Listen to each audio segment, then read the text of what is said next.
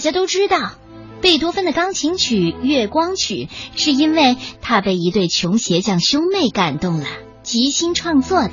但是你知道他的另外一首著名的曲子《致爱丽丝》又是在怎样的环境下产生的吗？接下来这个故事就是有关贝多芬的钢琴曲《致爱丽丝》的故事。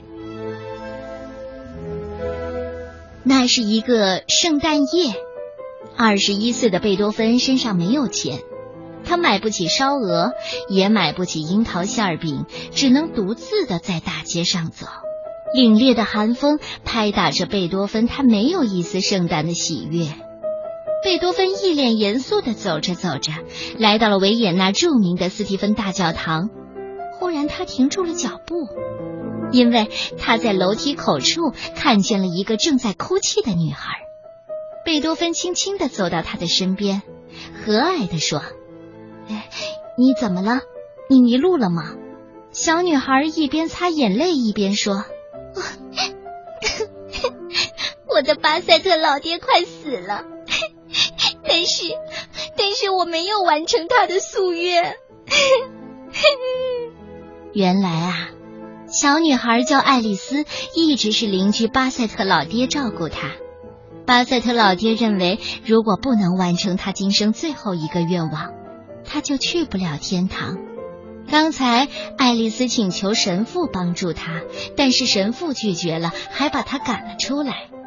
哎，你或许可以告诉我，他的愿望是什么？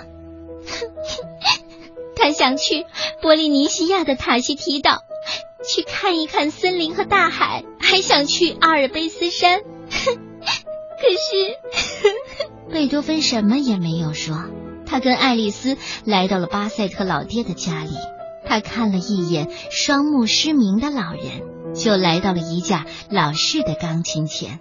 他又看了一眼冰冷的壁炉，一种特殊的感情冒了出来。他仿佛听见天使在歌唱。他的手指顿时像染上了魔力，房子里充满了塔希提岛那浓浓的咖啡味，还有波涛汹涌的大海、茫茫的雪峰。贝多芬忘情的弹奏着，他感觉自己的灵魂也在飞翔。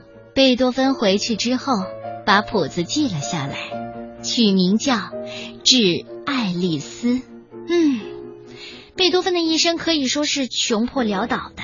但是他能在自己最痛苦的时候把幸福带给他身边的人，他的胸怀就像大海一般宽广。